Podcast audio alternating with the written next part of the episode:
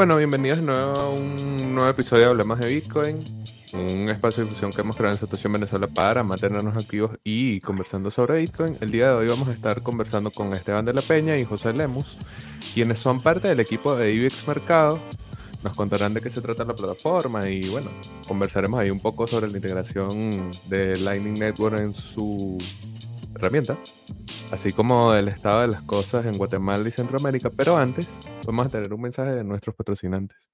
Hablemos de Bitcoin es patrocinado por Leden.io, una suite de servicios que te ayudan a ganar más Bitcoin y dólares digitales. Los productos de Leden te permitirán ganar intereses, pedir préstamos en dólares y obtener créditos para comprar más Bitcoin. Sus cuentas de ahorro en USDC y Bitcoin, en colaboración con Genesis, te brindan las mejores tarifas del mercado trabajando con una de las instituciones más destacadas y reconocidas de la industria. Leden cuenta con un servicio exclusivo llamado B2X que utiliza tu Bitcoin para pedir un crédito y comprar la misma cantidad de Bitcoin. Y si necesitas dólares pero no quieres vender tus Bitcoin, puedes obtener un préstamo respaldado por Bitcoin en menos de 24 horas y no tendrás que vender. ¿Quieres ponerle alas a tus satoshis? Aprende más en leden.io. Recuerda visitar su página web para conocer las tarifas vigentes. Hablemos de Bitcoin también es patrocinado por Bybit. Bybit es un exchange de criptomonedas que provee servicios de comercio y minería, así como soporte de API para clientes particulares y profesionales en todo el mundo. Lanzado en marzo de 2018, Bybit es uno de los exchanges de criptomonedas de más rápido crecimiento con más de 2.5 millones de usuarios registrados. Bybit se compromete a crear un entorno de intercambio justo, transparente y eficiente y ofrece soporte al cliente en varios idiomas las 24 horas del día, los 7 días de la semana, para brindar asistencia de manera oportuna.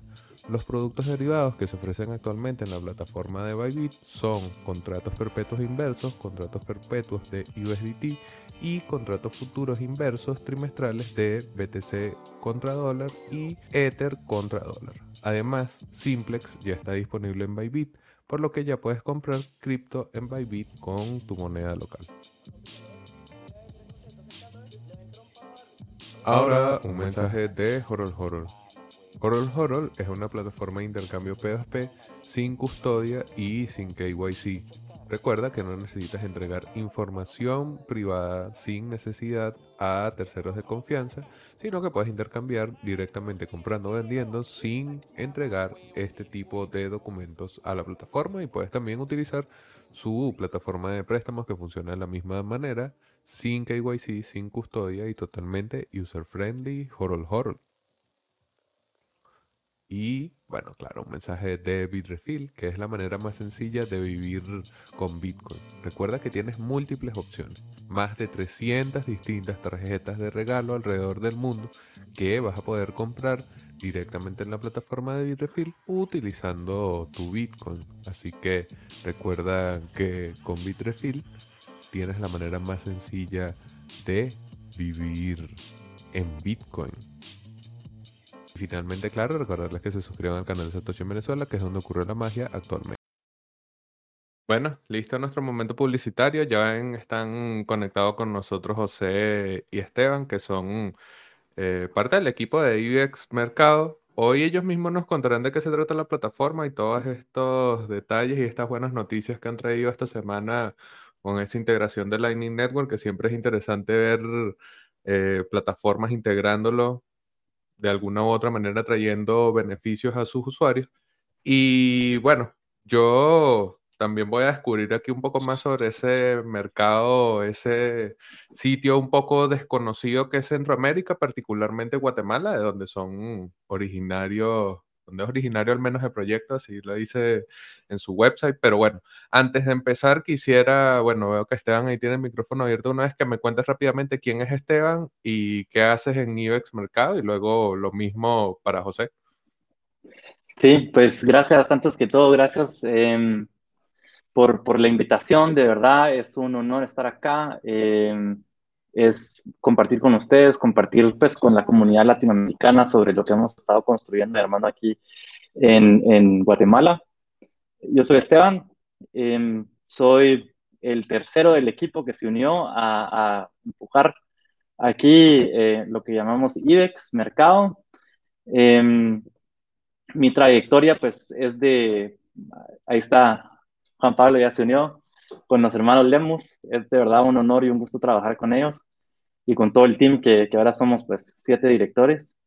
Em, pues yo vengo de, de publicidad, eh, estudié publicidad en Alemania, tengo una trayectoria un poco eh, inusual. Em, de Alemania estuve en Inglaterra, pasé a España, después el amor, después de estar de más de creo que 15 años afuera en Europa, me trajo de regreso a Guatemala y aquí en Guatemala pues eh, reubicándome y retropicalizándome, eh, me topé con, con una fintech en el 2014, en el 2013 realmente empezó esta fintech. Em, y estudiando pues directamente temas de eso, en un punto en el 2014 me, me topé con, con Bitcoin a través de un reporte de Vice, donde estaban en la búsqueda por Satoshi Nakamoto y todavía pensaban que era una persona que se, un japonés, pues. Em, y, y, sí, después me di cuenta que, wow, todo esto que estábamos pensando en la fintech y todo, realmente lo puedes hacer con este Magic Internet Money, ¿verdad? Eh, y entre todo esto, después con el tiempo me fui dando cuenta que eh, tratar de disrumpir el mercado tradicional eh, financiero, en, en, por lo menos en, en, Guatemala en ese entonces, sí, sí traía retos grandes consigo. Y mm, retos también técnicos directamente, que no, no tenías APIs para conectarte a los bancos y demás, sigue siendo el caso. Eh, entonces, en el viaje, en un punto, me topé con, con Juan Pablo, después nos, nos, topamos con José, y ya el resto ahí es historia. Empezamos a armar, ellos ya llevan armando todo esto, y le doy la palabra a José para que cuente un poco de dónde viene IBEX y, y cómo inició. Muchas gracias, Esteban. Soy José Lemus, eh, soy CEO y cofundador de IBEX Mercado. Este, un poquito de mi background, yo de una carrera universitaria, yo estudié ingeniería mecánica en el TEC de Monterrey. Eh, nunca apliqué porque siempre me dediqué a, a, hacer negocios. Entonces, más bien me considero un serial entrepreneur. Este, y estoy, eh, ¿cómo se llama? Y yo me topé con Bitcoin por primera vez en el 2012. Traté de comprarlo, mandé dinero a Mount Cox. No sé si ustedes estaban ahí en ese momento. Era el único lugar que, el único mercado que existía. Eh, como está en Japón y mi dinero venía desde Guatemala, nos lo rechazaban. De ahí en el 2013 que salió Coinbase, eh, traté de abrir cuenta en Coinbase. Eh, no, nunca me dieron de alta porque no soy guatemalteco y entonces así fueron pasando los años y finalmente logré adquirir Bitcoin en el en Rotterdam, en, en Holanda. Y a partir de ahí fue donde nació IBEX, porque no sé si a ustedes les sucedió, pero una vez uno mete 10 centavos en algo, empieza a leer todo lo que puede el tema, empieza a educarse muchísimo más que cuando no tiene uno dinero comprometido. Y entonces eh, yo empecé con una cantidad pues modesta de, de dinero eh, en Bitcoin y conforme leía, más me gustaba y más me gustaba. Entonces seguí metiéndole y seguí metiéndole hasta que me quedé sin dinero que meter a Bitcoin. Y entonces fue cuando hablé con mi hermano y, y le dije, mira, este, creemos que Bitcoin es importante porque creemos que Bitcoin es importante, sobre todo viniendo de, de Latinoamérica. Eh, tenemos como que un concepto muchísimo distinto de lo frágil que es el sistema monetario que otros países que han sido más estables, ¿verdad? Entonces, eh, para nosotros Bitcoin fue súper importante y, y, lo que dijimos fue, o lo que hablamos con mi hermano fue que queríamos dedicar nuestro tiempo y nuestro esfuerzo. O sea, ya le habíamos metido plata, ahora queremos meterle tiempo y esfuerzo para mejorar las probabilidades de éxito de Bitcoin. Y ahí fue donde nació IBEX Mercado, porque después de tirar un montón de pelotas allá al aire, lo que nos dimos cuenta es que si no hay puntos de acceso, si no hay maneras fáciles y confiables de conseguir eh, acceso a estas tecnologías, todo lo demás es irrelevante. Este, en, en los años iniciales de, Bitcoin, yo no sé cómo habrá sido en, en, Venezuela o en otros países de Latinoamérica, eran puros cowboys los que habían. Vos para comprar Bitcoin te tenías que chatear con alguien a saber por qué medio, porque WhatsApp había un canal, un grupo, y no sabías quién era. Y entonces lo chistoso es que para estar seguros te quedas de juntar en el mismo banco donde sí hacer el retiro del dinero para que hubiera un policía o algo. E, eran situaciones bien, bien pintorescas, llamémosles. Y, y nosotros queríamos eh, cambiar eso. Así nacimos. Ok, perfecto. Así, o sea, se ve que es como buscar solucionar los propios problemas que uno encuentra cuando está utilizando una tecnología nueva y darse cuenta que esa solución también puede ser una oportunidad de negocio. Entonces es bastante interesante porque desde el principio pretendía dar algo útil, primero para ustedes mismos y luego para también el mercado que seguramente iba a conseguir la misma, el, como el mismo, la misma dificultad hasta cierto, hasta cierto punto. Quisiera preguntar por qué, por qué dedicarse a hacer algo con Bitcoin. O sea, pudiesen haberse quedado solamente con el aspecto del emprendimiento en fintech y tal y no involucrarse con Bitcoin, pero ¿por qué con Bitcoin también? Bueno, eh, te puedo dar yo primero mi perspectiva y después eh, Esteban, porque eh, ahorita estamos en el punto team, en el mismo punto, pero creo que llegamos de maneras distintas. Eh, yo, la razón por la que quería Bitcoin específicamente es porque en Bitcoin vi la opción de un mejor dinero. Yo, pues a través de, de mi vida, sí ha sido, el tema del dinero ha sido un tema que, que le he dado mucho, o le he dado, he pensado mucho en él, ¿verdad? Eh, le he dado mucho espacio de cabeza. Y no desde el punto de vista de me gustaría tener más dinero, por supuesto, todos queremos tener más dinero, pero más de qué es el dinero, cómo es que funciona, por qué es importante en realidad. Y todos esos temas más filosóficos alrededor del dinero a mí siempre me llamaron la atención.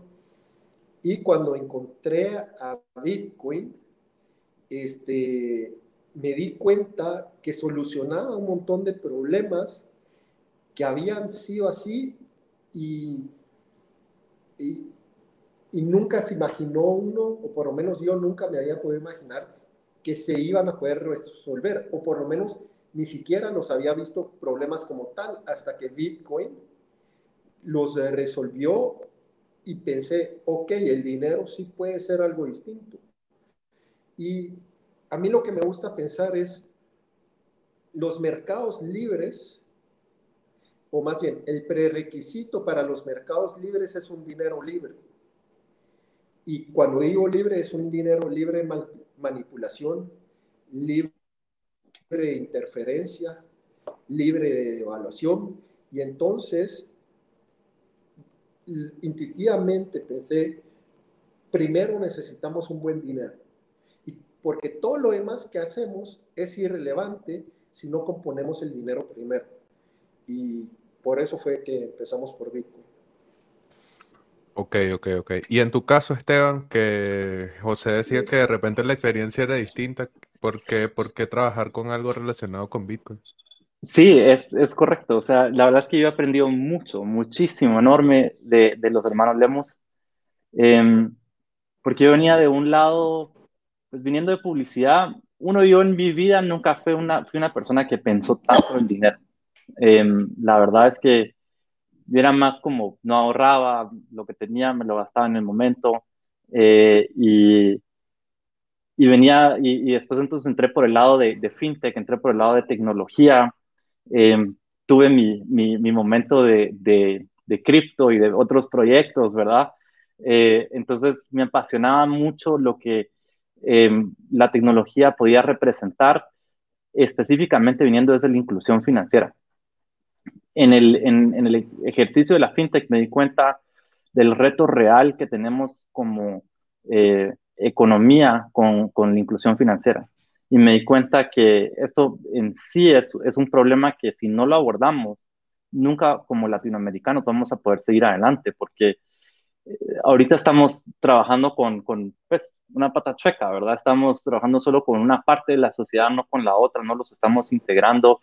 Eh, y, yo lo miraba como un aspecto más de tecnología que cualquier otra cosa, específicamente como mencioné, porque no nos pudimos conectar a los APIs de los bancos porque ellos no, nunca los aperturaron.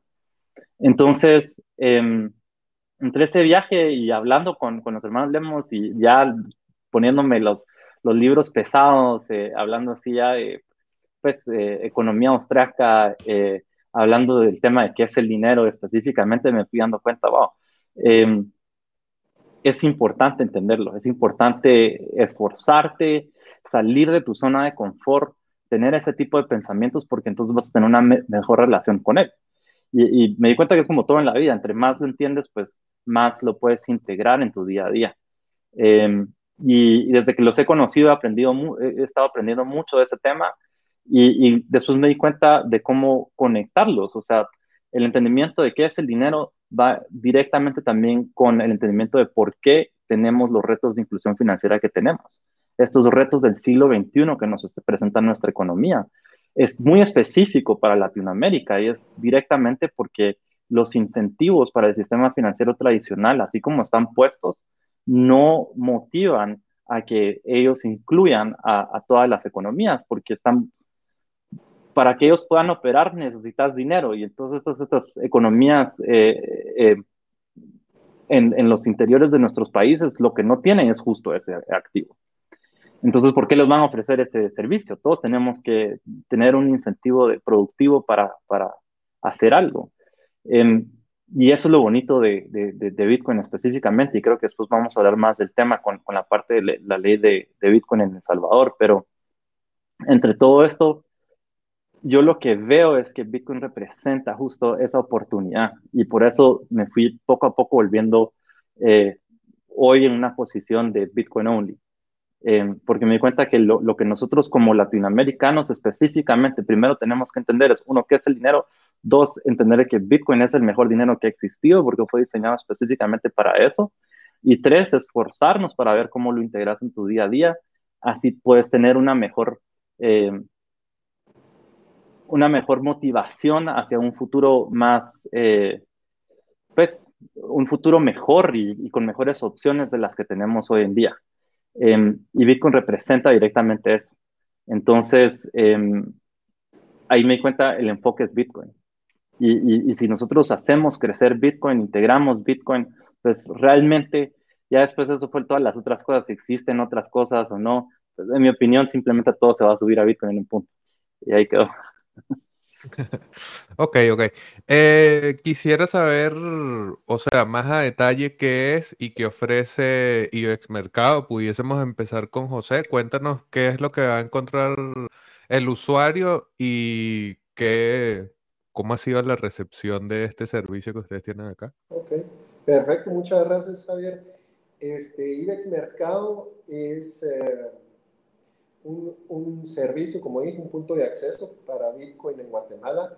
No solo es un on-ramp, es también un off-ramp, o sea, nosotros manejamos tanto compra como venta de Bitcoin y nosotros trabajamos con exchanges a nivel internacional para conseguir los mejores precios.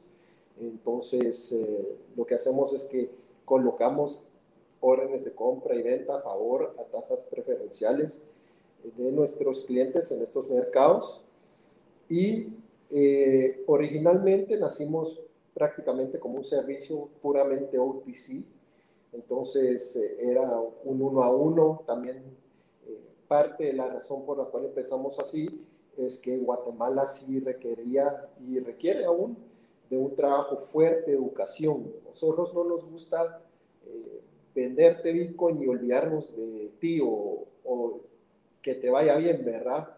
Y tampoco estamos desde el punto de vista, nosotros vemos más al Bitcoin como una cuestión de ahorro que como un, como un producto especulativo de comprar alto, no, compraba bajo, vende alto, vende alto, comprar barato. y, y donde estás en ese ambiente de exchange. Nosotros es más de comprar el Bitcoin con nosotros, te lo enviamos a tu billetera, you do self-custody, o sea, lo, lo custodias vos mismo, no dependes de nadie. Si después quieres venderlo con otros servicios, si quieres mandárselo a un familiar en Europa, si te mudas de país, vos ya tenés tu Bitcoin, no tenés que saber nada de nosotros si te caímos mal. Entonces, así fue como empezamos. Ahorita ya tenemos una plataforma, una app, donde puedes hacer esto mismo, pero digitalmente. Lo que nos diferencia, digamos, de otros exchanges es que nosotros eh, no cobramos fees por depósito, no cobramos fees por, retiro, nosotros simplemente cobramos un fee por exchange y nada más. Y eh, estamos constantemente tratando de reducir este número y empujarlo lo más cerca a cero que podemos. Ok, está bueno, está bueno ese servicio, está bueno ese modelo de negocio. Que bueno, al final lo que ha mostrado, por ejemplo, Strike, con esa nueva pestaña que ellos tienen para la compra de Bitcoin, que es con cero comisión, demuestra que realmente el, servicio de intermediario de compraventa pudiese hacerse sin comisión. O sea, que tu modelo de negocio no necesariamente tiene que ser basado en las fees, sino que puedes ofrecer otro tipo de servicios que hagan que sea más rentable, ¿no? Entonces es interesante ver eso que nos comentaba José, de ir llevándolo más cerca a ser. Correcto. Y muchas veces eh, no es que necesites absolutamente llegar a cero, porque creo que Strike lo que te cobran son tres basis points, que es punto 0.3%, algo así. Esteban, corregime si estoy equivocado. Correcto, punto 03. Punto cero, pero es tan cerca que cero que vos como cliente no te molesta, ¿verdad? Y, y ese es el objetivo, entregar más valor de lo que el cliente te está dando o, o, que el cliente sienta que está recibiendo más valor de lo que te está dando. Porque ahí es donde eh, se vuelve excelente negocio, ¿verdad? Para, porque todos están eh, contentos y todos están ganando. Exacto. Exacto. Bueno, Esteban, y en tu caso, ¿qué nos puedes comentar? O sea, no sé cuál sería la perspectiva de las operaciones o cómo, cómo, se cómo posicionar un negocio de este estilo en un mercado que, no sé, ustedes me comentarán un poco más adelante qué tan grande será el mercado guatemalteco con respecto al comercio de Bitcoin, pero ¿cómo es ese trabajo de poner algo como esto en el mercado? Pues mira, en sí, eh, Guatemala representa la economía más grande en el sentido de, Centroamérica porque somos los que más producimos, somos los más grandes. Em, no significa que, seamos eh, líderes en, pensamiento o algo así como, como latinoamericanos en general, estamos acostumbrados a ver hacia afuera y después traerlo hacia acá. Em, y entonces, llevando tanto tiempo adentro de esto, em, ha sido un reto justo de, que la gente te escucha, te escucha y te entienda. Y hay una peculiaridad eh, del mercado guatemalteco también, que es que el quetzal, nuestra moneda, es de las tres más estables, ¿verdad?, contra el dólar, eh, de las monedas que existen a nivel mundial. Somos el único país latinoamericano que no ha sufrido hiperinflación, punto. Entonces, cuando, cuando llegas y hablas de inflación o, de, temas de riesgos de, y, la devaluación del dinero, em, le cuesta mucho al guatemalteco entenderlo porque no lo ha sentido. Aunque tenés al lado, pues, un país como El Salvador que simplemente renunció y se dolarizó. Tenés eh, Honduras que va por los miles de, unidades y, México igual, ni hablemos. Pues, o sea, hace poco creo que salió un em, video ahí de, de Salinas hablando del tema. Muy interesante, pero eso sí ha representado un reto y, el reto también ha sido de personal, de que estás en una posición de que entendés algo, estás viendo algo y cómo lo llevas em, al, al, mercado. Em, y cuando el, el mercado es, es, eh, Bitcoin es market fit a, a, nuestro mercado. Afortunadamente ya llegamos a ese punto. Em, te puedo decir, en el 2015 no estábamos ahí. O sea, creo que sí está, o sea, obviamente sí lo necesitábamos, pero no, no, nos, no nos estaban escuchando aún.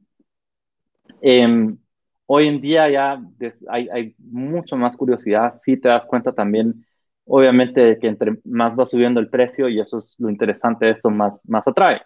Em, pero eso también lo que te da oportunidades de educar más. Y ya llevamos operando desde el 2018, entonces sí ya tenemos eh, clientela que ha entendido esto y, y, no es, si algo creo que nos eh, caracteriza es, es, justo lo que hizo, dijo José, no, no, no te asesoramos y te dejamos y te tiramos ahí, sino la idea es que te acompañemos adentro de esto y, y te das cuenta, el, de primero compran por curiosidad y después empiezan a, a, preguntar y todo, entonces les empiezas a mandar links y noticias y demás. Y de repente sí hay un momento donde simplemente hace clic. Y, ese momento hace, cuando hace clic, lo das, te das cuenta que esos son los clientes que cuando el precio va bajando empiezan a comprar más y más y más y más. Entonces ya entendieron y, y, es esa comunicación de los fundamentos de entender por qué estás haciendo lo que estás haciendo y, y, estás entrando en lo que estás entrando. Entonces, por eso también para nosotros fue muy importante ser no custodiales. Creo que es una plática de cinco minutos eh, y, y, ya pues, o sea, no tenés por qué eh, alguien te tenga que custodiar tu Bitcoin. Es cinco minutos, te sentás, lo entendés, listo, good to go. Um, ¿Pudiese en alguno de los dos eh, explicarme el flujo, cómo hace para que sea no custodial? O sea, ¿cómo sería el proceso? Si de repente yo me acabo de abrir una cuenta en IBEX, ¿cómo es el proceso hasta que yo tengo mi Bitcoin? Ok, con mucho gusto. Eh, bueno, primero, lo que sí hay que mencionar es que nosotros tenemos que hacer KYC, AML, básicamente es como, nos tratamos como un servicio bancario, aunque anteriormente pues no se nos solicitaba nada, pero sabíamos que a futuro eh, eh, esto iba a ser importante que pudiéramos enseñarles a todos nuestros partners bancarios y cualquiera que viniera a preguntar aquí qué estamos haciendo. Entonces, los clientes pasan por, por ese proceso. Una vez te onboardeamos, eh, vos eh, tenés acceso a nuestras cuentas, o más bien te informamos de cuáles son nuestras cuentas eh, para que nos deposites. Entonces, ese es otro beneficio. Aquí vos trabajas con depósitos locales que no te cuestan nada, transferencias locales que tampoco te deben de costar. Y una vez recibimos nosotros el depósito tuyo, eh, procedemos a realizar la compra a mercado y finalmente ya te entregamos el Bitcoin. Esto es porque en el momento de hacer el onboarding, vos registras la wallet a la que querés que se te envíen los Bitcoins. Entonces, es ya un proceso automatizado de que entra el dinero, se compra el Bitcoin, se envía al wallet registrado.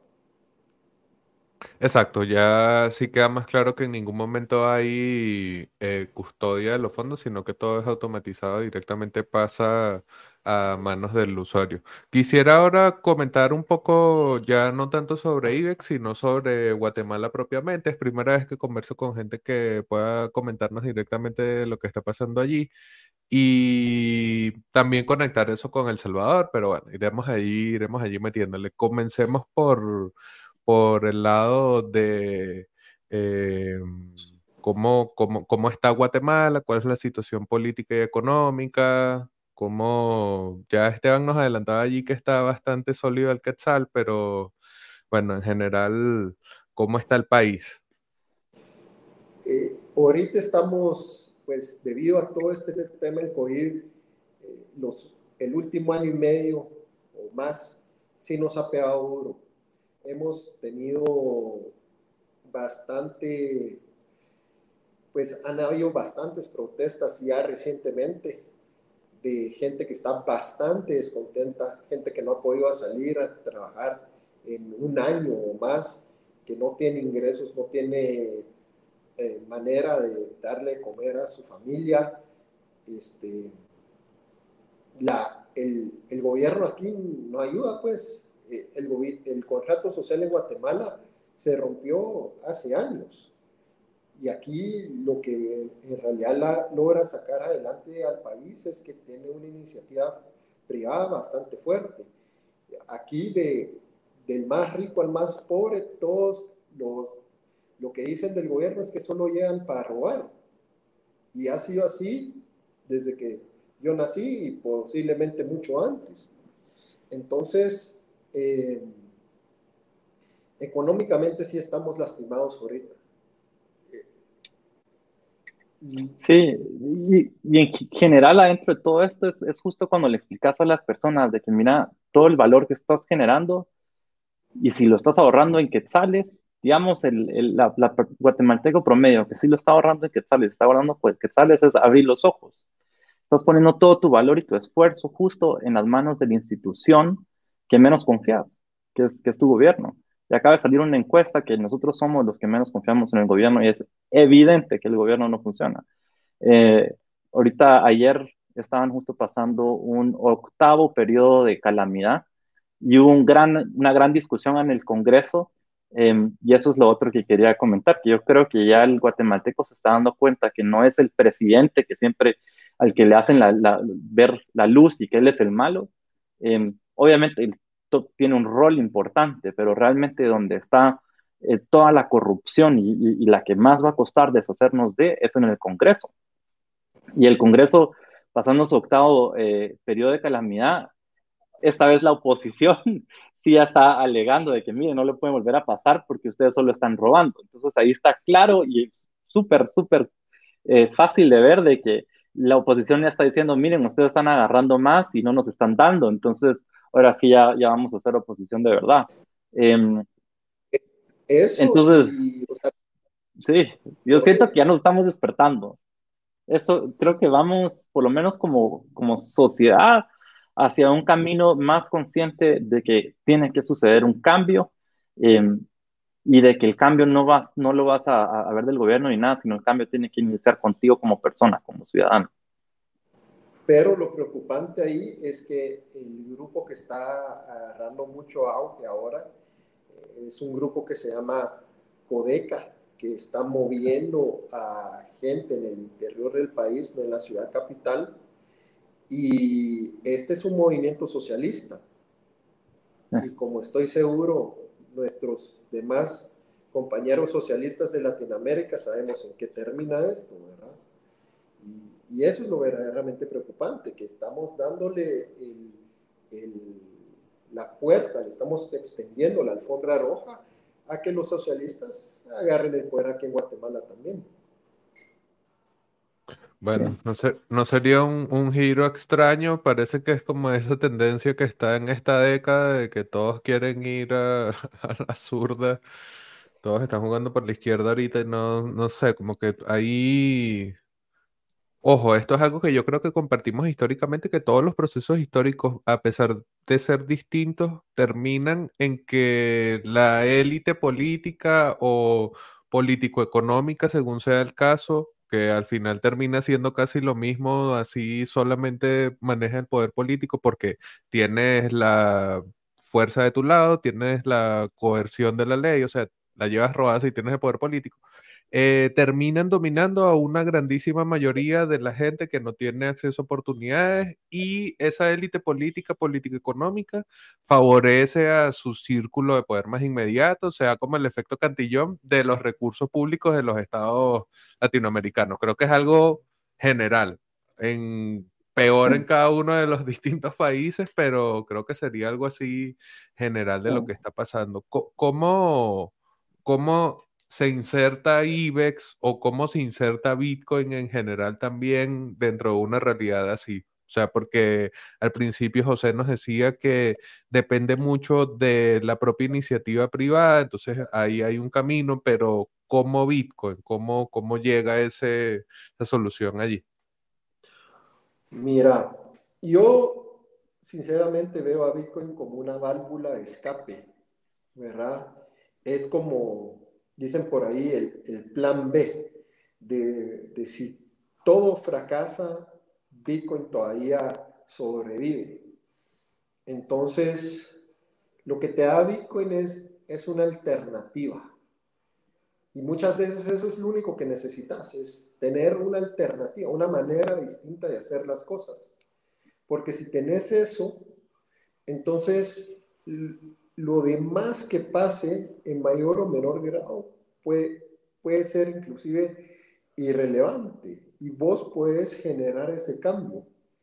Porque si vos tenés Bitcoin y la gente que le está yendo cada vez peor y peor, que se voltea y te ve y te dice, ¿y por qué a vos todavía te va bien cuando todos aquí estamos re mal? Y vos les decís, es que yo trabajo con Bitcoin, entonces la gente se va a interesar inmediatamente. Entonces va a empezar a gravitar hacia este recurso que no puede ser controlado por nadie. ¿Verdad? Que te da esa flexibilidad y, campo de acción suficiente como para que puedas seguir operando, como los venezolanos encontraron en cierta medida, ¿verdad? Cuando todo colapsó y estaban en los días más oscuros, Bitcoin fue una válvula de escape que en realidad ayudó a, a subsistir a varias gente, ¿verdad? Sí, totalmente. Ok, veo, veo que hay ahí una otra similitud más entre lo que está pasando en Guate y, en general lo que uno ve en Latinoamérica y particularmente acá en Venezuela. Yo creo que el, ejemplo de Venezuela es el más radical, pero, o sea, con cada uno con sus grados, uno ve ahí que, que está más o menos en lo mismo, a nivel político girando hacia la izquierda, con amplias desigualdades a nivel económico, con dificultad para que los menos favorecidos económicamente puedan acceder a bienes y servicios a nivel mínimo, aunque sea. y, y, el estado de la conexión, la infraestructura, de repente para utilizar este tipo de cosas, Esteban, ¿cómo, cómo está la situación de la conectividad en Guatemala para también pensar del uso no sé, escalable de Bitcoin y este tipo de tecnología? Justo ahí sí nos, nos favorecemos. Eh, efectivamente, hay un estudio, y eso era desde el 2014, cuando entré en la parte de FinTech, de que em, hay dos celulares por persona. En ese entonces eran celulares normales, hoy en día tenemos una penetración ya de más de 70% de celulares inteligentes. Em, y justo en nuestras economías hubo un, un, salto así abrupto donde sí tenemos una buena distribución de, de conexión celular. Em, por lo menos en todos los centros urbanos principales y secundarios y terciarios. Ya si vas muy al interior, obviamente el país es relativamente grande, digamos. Eh, si estás así en medio de la jungla de Petén, sí va a estar difícil. Em, pero, pero en general sí, sí se puede hablar que tenemos una buena conectividad. Em, la mayoría ya también de, de, guatemaltecos en el interior todo tienen Facebook al menos. Em, y lo interesante es que a través de los memes en Facebook han creado mucha conexión los guatemaltecos que están acá con los guatemaltecos que están en el extranjero.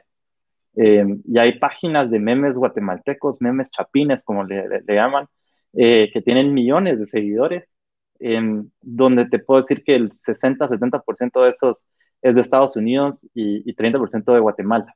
Lo sé porque un primo mío tiene justo una de esas páginas y, y de verdad me impresiona, o sea, tiene como 1.5 millones de seguidores, o dos, una cosa así ridícula. Eh, entonces, en ese sentido sí la llevamos de ganar. En ese sentido, eh, sí se puede decir de que lo único que te está separando de tener o no tener Bitcoin es tu conocimiento de él y tu entendimiento de él. Em, entonces, eso me da mucha eh, motivación para, para seguir empujando y empujar aún más y, y, hacer lo que estamos haciendo. Porque al final es justo lo, lo, que decía José, el, el, reto que tenemos como latinoamericanos es que el gobierno y el sistema en el que estamos no nos está dando una, un, una visión hacia un mejor futuro. Y, y, hoy en día, de verdad, o sea, sentate, procesar esa información, porque es la realidad. Entonces, ya está en ti qué es lo que vas a hacer. ¿Te vas a sentir víctima o vas a salir eh, como héroe? Pues. Em, en ese sentido, es, eso es lo bonito de Bitcoin, que te motiva a, dejar tu rol de víctima, a, agarrar tu responsabilidad personal adentro de y, y empezar a, ver cómo puedes obtener más de esto, porque es de cierta manera la mejor cuenta de ahorro que ha existido en la historia de la humanidad eh, de otra manera, también es un activo que se va apreciando a la velocidad de la economía global. Entonces, tú puedes seguir enfocándote en lo que estás haciendo, aportando valor a tu comunidad y, y estar tranquilo porque estás creciendo tus activos a la velocidad de la economía global. em, eso te da paz, eso te da visión, te da una misión y, simplemente suena un poco cliché, pero sí te hace una mejor persona. Em, no sé cómo ha sido tu, tu experiencia con esto. No, claro, es que además Creo que es porque uno adopta una forma de entender las cosas distinto, más allá de si utilizas Bitcoin o no directamente como tu estándar económico, en mi caso yo lo uso, aunque perdí las llaves privadas en un accidente de bote, pero lo, que digo es que te cambia la perspectiva de cómo es las instituciones que regulan eh, la forma en la que tú obtienes la recompensa por tu trabajo. Por ejemplo, es decir, que te cambia la forma en la que ves el dinero, te cambia la forma en la que ves la banca pública y privada. Obviamente te hace más crítico de cómo el gobierno maneja la cosa pública y seguramente te hace hasta desencantarte de participar en el juego político de tu país. Y todo eso son consecuencias de la mirada crítica que obtienes de entender Bitcoin. Ni siquiera de utilizarlo, ni siquiera de invertir, ahí ya es otro cuento ni siquiera se trata de Bitcoin en sí mismo, sino de la mirada que tiene sobre las cosas y sobre cómo está organizado el mundo hoy por hoy solamente por entender qué es la propuesta de valor y qué es lo que ofrece Bitcoin. Creo que pudiésemos conectar esto con El Salvador, porque entiendo que ustedes operan en, Guatemala, pero El Salvador está ahí cerca, pudiese ser un mercado interesante. Y la ley Bitcoin que bien abre un nuevo mercado para este tipo de negocios, pero que con la publicación, al menos para recibir comentarios, todavía no está listo el reglamento, pero se publicó el reglamento que va a regir sobre billeteras digitales, que en cierto modo parecería que es el servicio o la forma jurídica con la que pudiesen operar. Quisiera saber cómo ven ese mercado, si de repente ese reglamento sería impedimento, o sea, cómo, cómo ven esta ley Bitcoin allí siendo vecinos de El Salvador. Bueno, si querés, eh, dame chance, Esteban, empiezo yo.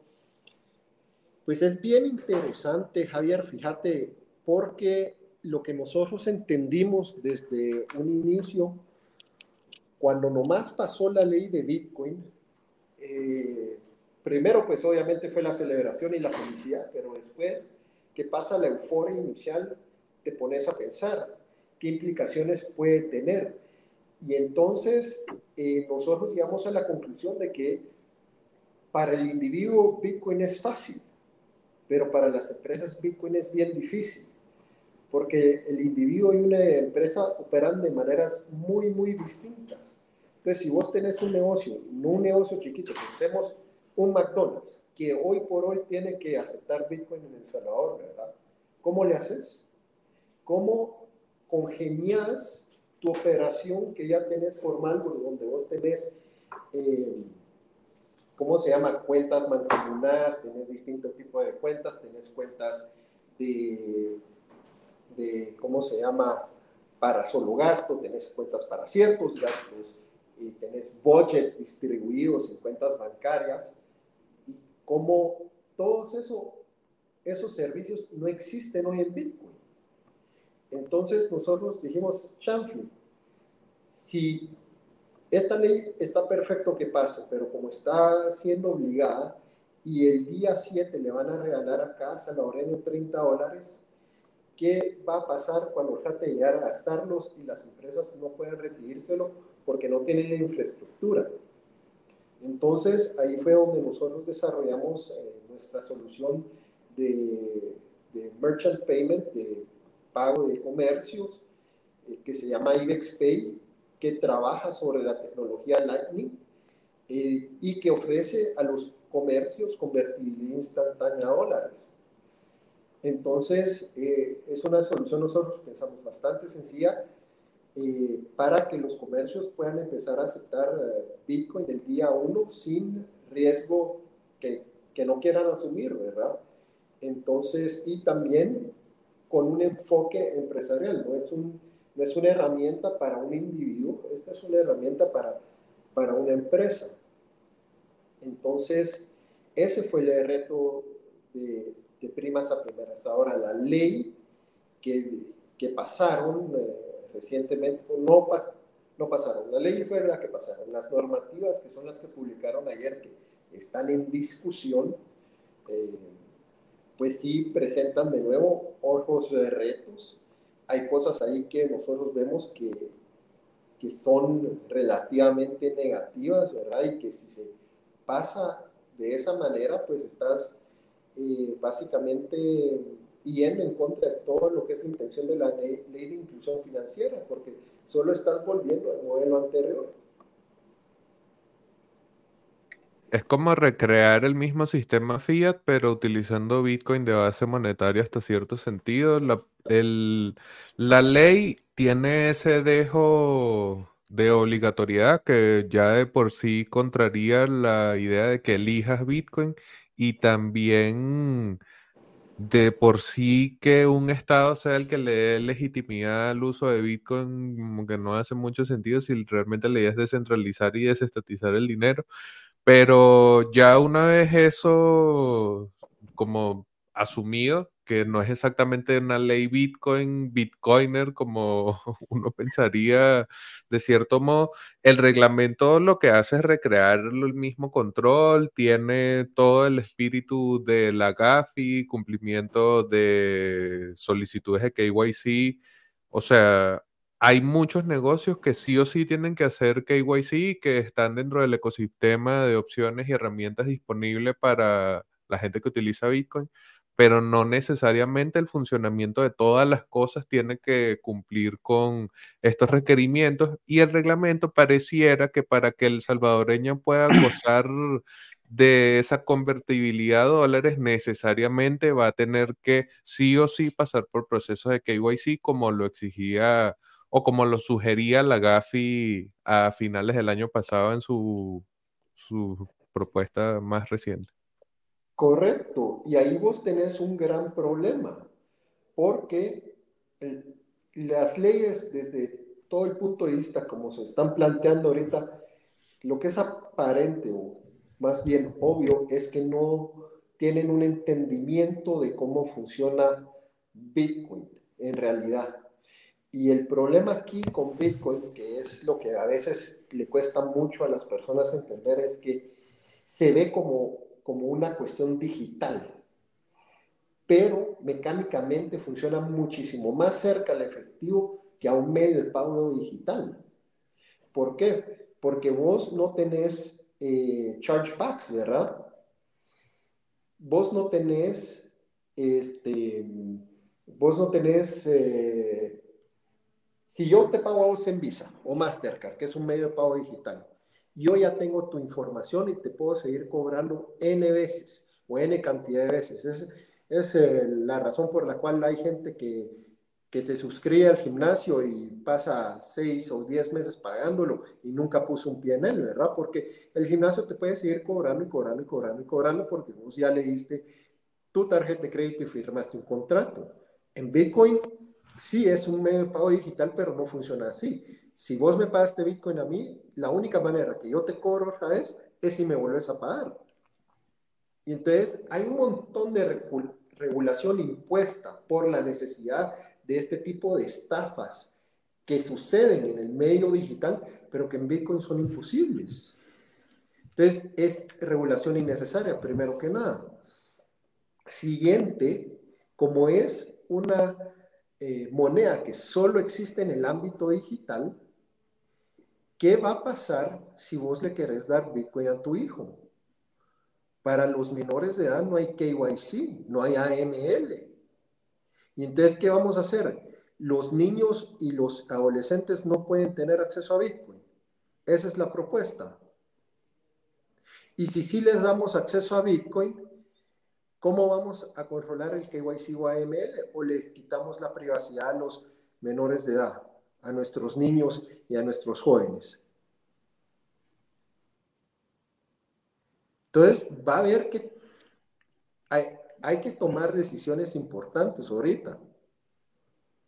Y, y son temas clave, porque si vos no le das dinero a un niño, si vos no le das dinero a un adolescente, ¿cómo van a aprender a ahorrar? ¿cómo van a entablar relación con el dinero? ¿Cómo va a poder invitar un, adolescente a su novia, un, un quinceañero a su novia al cine? Ya no puede salir.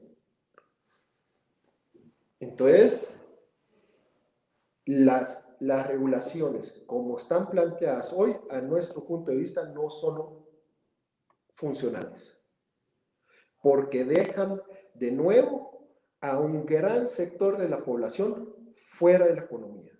Y ahora están dejando aún más gente fuera de la economía. Entonces, es un reto grande. Bueno, Esteban se desconectó, pero no, yo coincido plenamente. O sea, ya desde el principio seguramente una regulación sobre Bitcoin iba a favorecer al Estado, pero, o sea, que muchas veces los Bitcoiners pecamos de ultra optimismo y sobre todo los Bitcoiners gringos que confían en los políticos latinoamericanos. Yo no sé, no sé qué pasa, como, o sea, muy todavía creen en las instituciones y tal. Pero bueno, eh, ¿qué, otros mercados por allí tienen pensado trabajar? Aquí tenemos otra vez Esteban. ¿Qué otros mercados por allí tienen pensado abordar? Eh, ah, tranquila. Si, yo estoy en Venezuela, a mí siempre se me cae la vaina y... es que hay una tormenta, ah, hay una tormenta y, estoy, yo vivo medio en la montaña, entonces eh, pasa. Pues, sí. Pues mira, nosotros siempre nos hemos considerado una empresa regional, a pesar de que empezamos operando solo en Guatemala, nuestra intención desde siempre ha sido tratar de abarcar el mercado centroamericano. Y entonces eh, este año estamos eh, abriendo operaciones en Costa Rica y Panamá también. Entonces ya vamos a tener eh, Costa Rica, Panamá, Guatemala, El Salvador eh, vamos a tener una oficina también en Miami para expats y demás afuera que, que podamos atender. Y Honduras y Nicaragua sí se nos vuelve un poquito más complicado porque no solo dejemos que no hay regulaciones a favor o en contra del Bitcoin, las regulaciones solo para establecer negocios en esas dos jurisdicciones sí son un poquito más duras que en las demás, entonces eh, posiblemente los vamos a dejar para uno o dos años después. Ok. Yo quisiera también comentar un poquito dentro de, lo que estábamos hablando cuando se fue el Internet em, y, tal vez también unirlo a, esto. Creo que en general es importante entender los dos lados de, Bitcoin, porque tenés el lado del, activo em, y tenés el lado de la red monetaria como tal.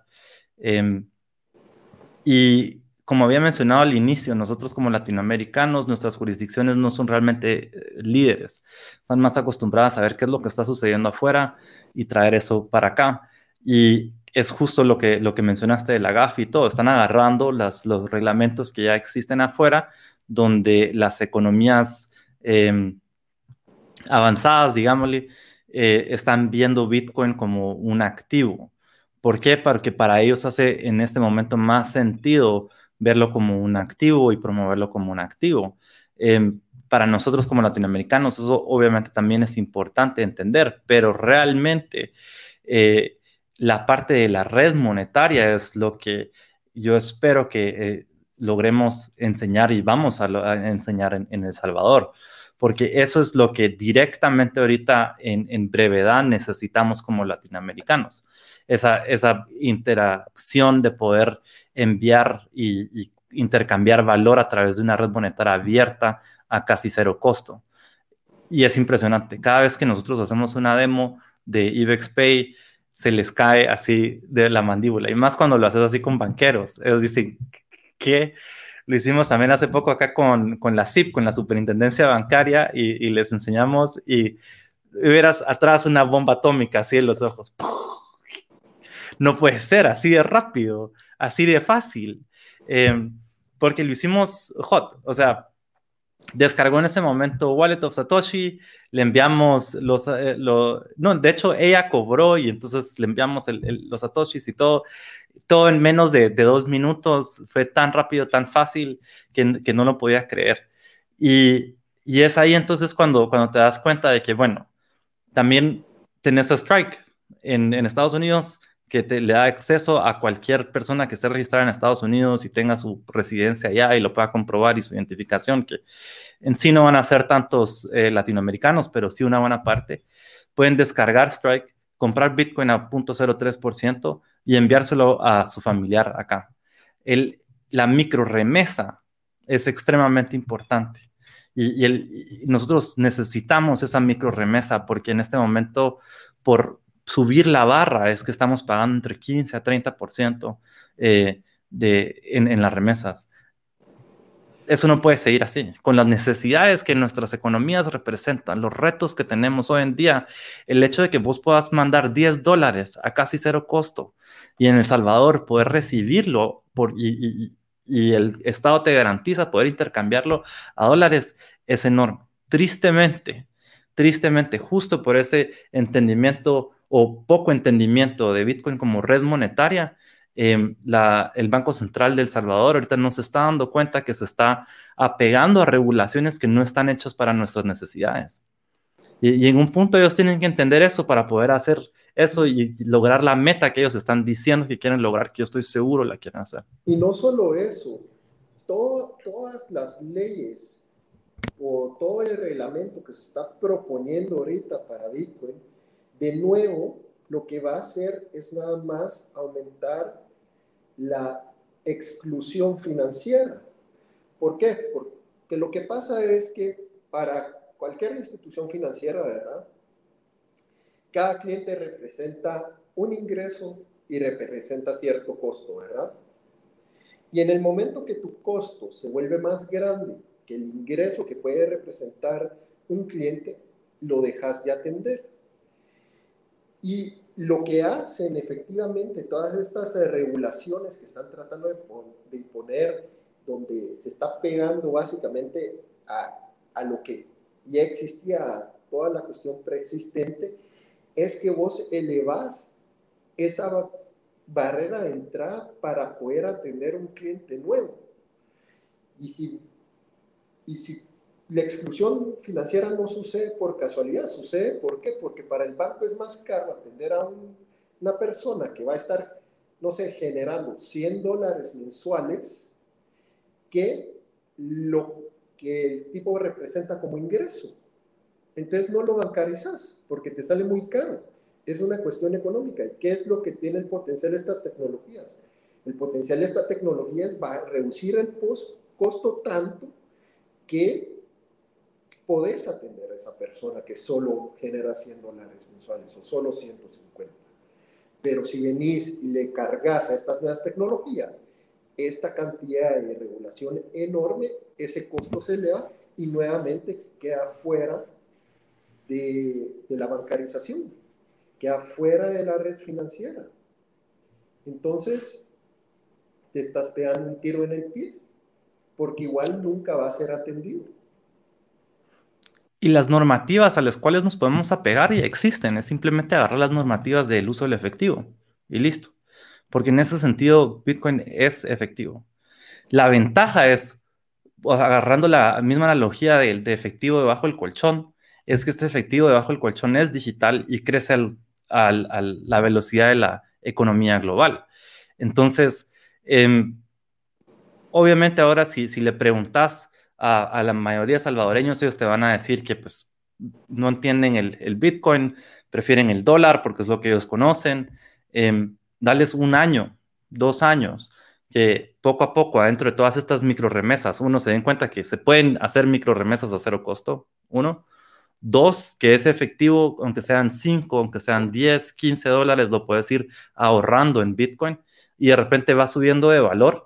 Y cuando ya pasan un ciclo y lo importante de Bitcoin es más que todo es entender que el precio en el que entras a Bitcoin es completamente irrelevante. Totalmente irrelevante. Lo único que importa y lo que va a determinar tu éxito es cuánto tiempo llevas adentro de esto. Entre más tiempo llevas es donde te, te, aseguras el crecimiento de tu patrimonio. Entonces, aunque sean 5, 10, 15 dólares, poco a poco se van a ir dando cuenta. Y poco a poco se van a ir dando cuenta de que, wow, ahora eh, tengo realmente acceso a un mejor futuro. Y no solo los que están en El Salvador, entonces les quitas el incentivo de irse, les das eh, una motivación a quedarse y construir, sino también los que están allá. Los que están en, Estados Unidos y, en cualquier otro lado se están, pueden también ahorrar en Bitcoin. Y se dan cuenta de que ese Bitcoin básicamente después lo puedes agarrar y te puedes ir de regreso a tu país. Y en El Salvador específicamente, siendo moneda de curso legal, no pagas impuestos sobre ganancia de capital y de repente, wow, Puedes construir tu casa, puedes armar tu negocio, aplicar todo lo que vos conociste afuera acá de regreso.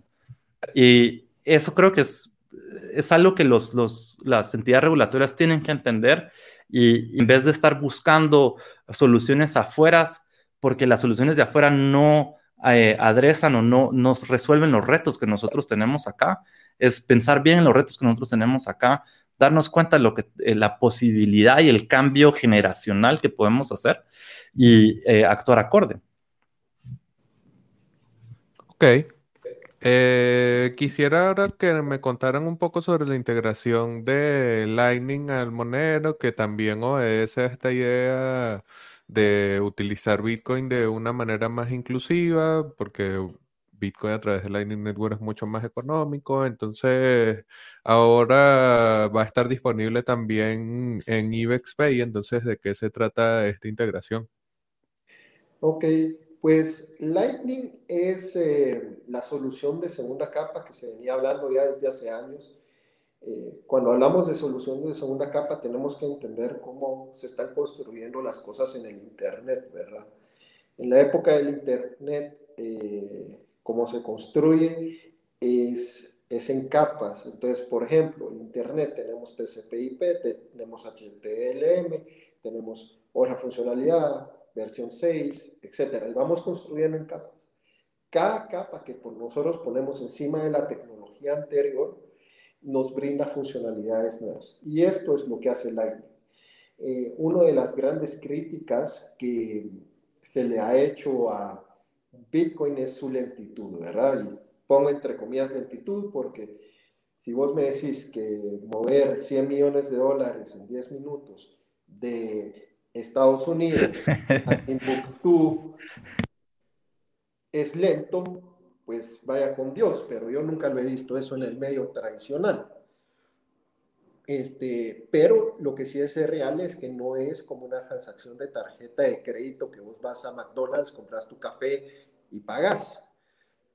Lightning sí te da esa funcionalidad.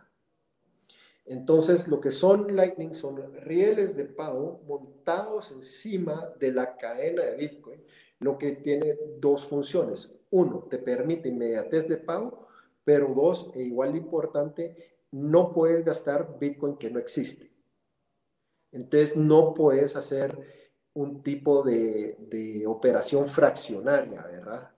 No es como que, ok, estás en mi red de Lightning y entonces vas a estar gastando y yo solo voy a mantener una reserva más chica. No. Cada Bitcoin que se gasta en la red de Lightning es un Bitcoin que existe, o cada Satoshi, más bien dicho, que existe en la red de Lightning, existe en la red de Bitcoin. Entonces, las grandes ventajas son inmediatez de ejecución, costo de ejecución, porque el costo tiende a cero, eh, y tamaño de pagos. En Lightning, todavía no digo que esté la solución ahí, pero es hacia donde estamos tendiendo, vamos a poder hacer micropagos. Nosotros en nuestros canales de Lightning, para darte una idea, ya manejamos milisatoshis. O sea, llegamos al satoshi y de ahí lo rompemos en mil. Esos son no sé cuántas fracciones de centavos de dólar, ¿verdad? Y se manejan pagos con esa granularidad. Entonces, el mundo de micropagos, nanopagos que se abre es enorme.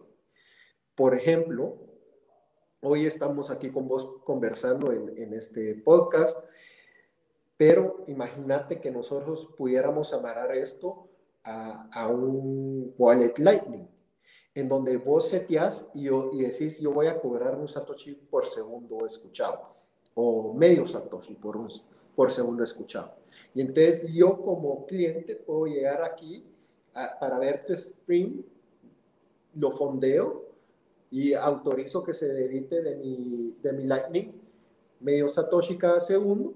Y mientras yo estoy, vos me tenés a mí interesado en lo que me estás ofreciendo y yo, vos vas a estar generando ingresos. Ahora, medio Satoshi por segundo suena ridículamente pequeño, pero si lo multiplicamos por millones, empieza a ser significativo.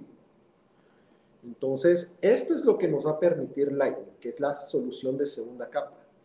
Y encima de Lightning van a haber nuevas soluciones, que son soluciones de tercera capa, le llamábamos nosotros, que es donde ya vas a empezar a ver vos productos financieros más sofisticados, desde bonos hasta acciones de empresas y para arriba. Ok, bueno, y ya para ir cerrando, quisiera que me compartieran una reflexión en general sobre la realidad de Bitcoin en Centroamérica. ¿Cuáles creen que son los principales desafíos? De repente un desafío que vea cada uno. Comencemos en este caso por Esteban. ¿Qué tal? ¿Qué cosas ves que pueden hacer falta para que Centroamérica, Guatemala particularmente, pero claro, la región también se convierta en una región más interesante, más interesada, de mayor uso, no sé, en Bitcoin? Pues uno es eh, todo el, creo que el reto más grande es poder diferenciar o poder inter eh, entender bien por qué Bitcoin es importante y por qué Bitcoin es Bitcoin y el resto de shitcoin son puros proyectos. Em, entonces, eso creo que es, uno de los retos, eso va con educación.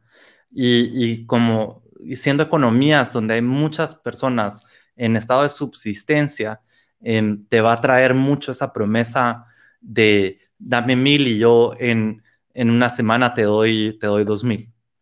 Y, entonces ese, ese crecimiento de estructuras piramidales sí lo, sí lo vemos fuerte en el mercado.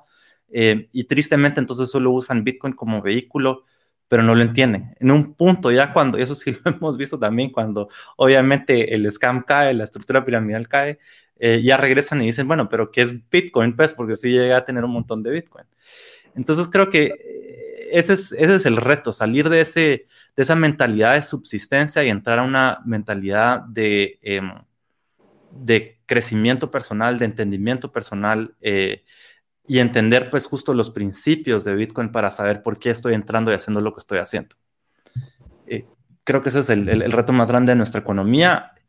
En el momento que y, tristemente sí va a ser de arriba hacia abajo de, de, cierta manera, pues porque obviamente las personas con más eh, mayores ingresos y todo no, no andan tanto en subsistencia, pero cuando se empiecen a dar cuenta y se den cuenta de que todos tenemos acceso a esto de manera equitativa, em, va a entrar y va a ser un clic donde ya la economía se va a pasar a una economía donde depende de tu récord crediticio, el acceso a las herramientas financieras que tenés, y se va a cruzar a una de tengo el activo o no tengo el activo para acceder a estas herramientas financieras. Y creo que eso va a ser muy, muy favorable para nuestra economía. Ese leapfrog va a ser enorme y espero que, pues venga en nuestro tiempo y definitivamente nosotros estamos haciendo un esfuerzo enorme y activo para, para lograrlo.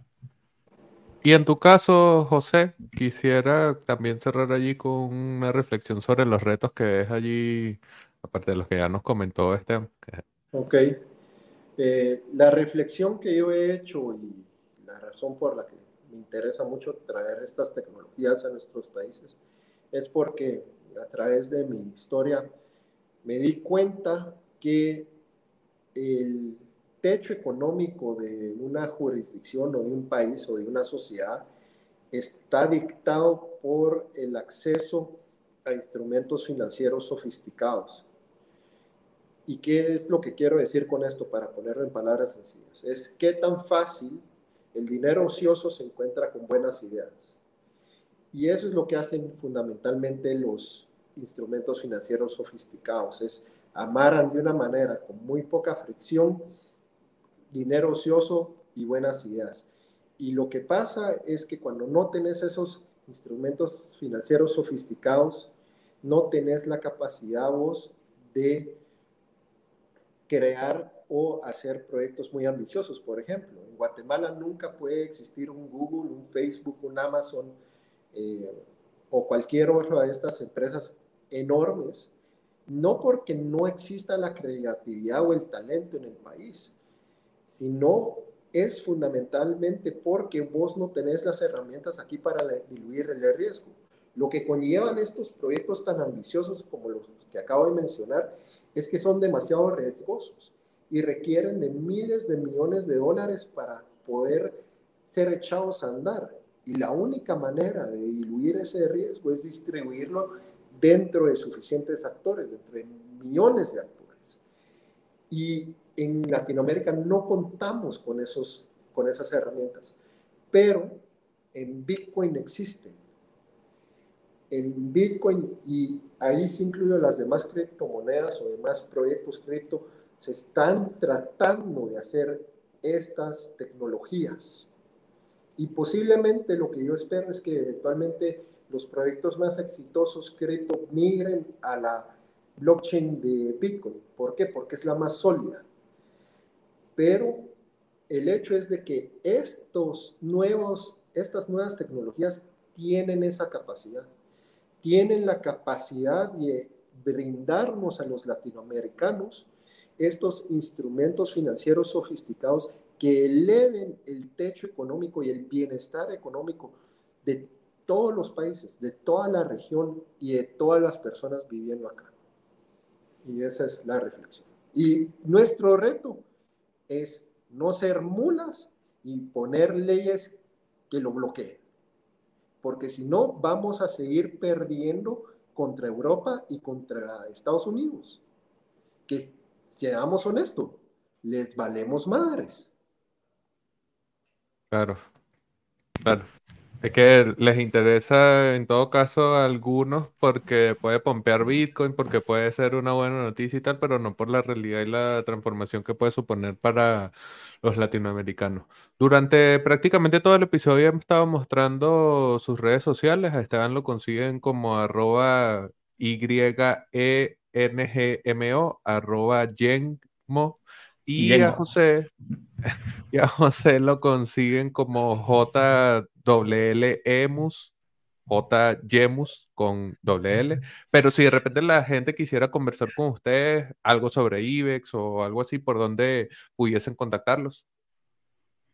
Ahí nos pueden contactar en todo, ah, perdón. En todas nuestras redes, IBEX Mercado, arroba IBEX Mercado, arroba IBEX underscore Mercado.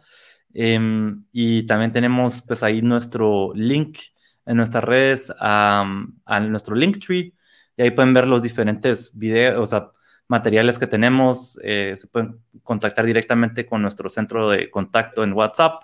Eh, ahí los atendemos personalmente. Em, pueden descargar eh, un PDF que le llamamos la propuesta de Bitcoin. Pueden acceder a una masterclass que hice que es gratuita, donde explico la propuesta de Bitcoin. Em, pueden también entrar a este video. Ahorita, de hecho, si entras al Linktree, te manda directamente este video. Lo dejé ahí por 24 horas. Y sí, siempre abiertos a escuchar ideas. Si son talento, saben programar, tienen ganas de programar en Lightning, por favor, contáctenos. Que eso sí necesitamos, talento que sepa programar en Lightning y, que esté dispuesto pues a abordar los retos que tenemos como, como latinoamericanos. Bueno, por favor. Cualquier cosa, entonces ya saben que se pueden comunicar directamente a través de las redes sociales de IBEX Mercado o con José o con Esteban directamente.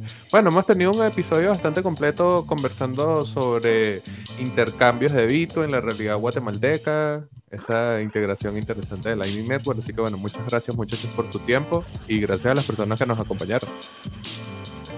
Muchas gracias, Javier. Gracias, Javier. Bomba de podcast.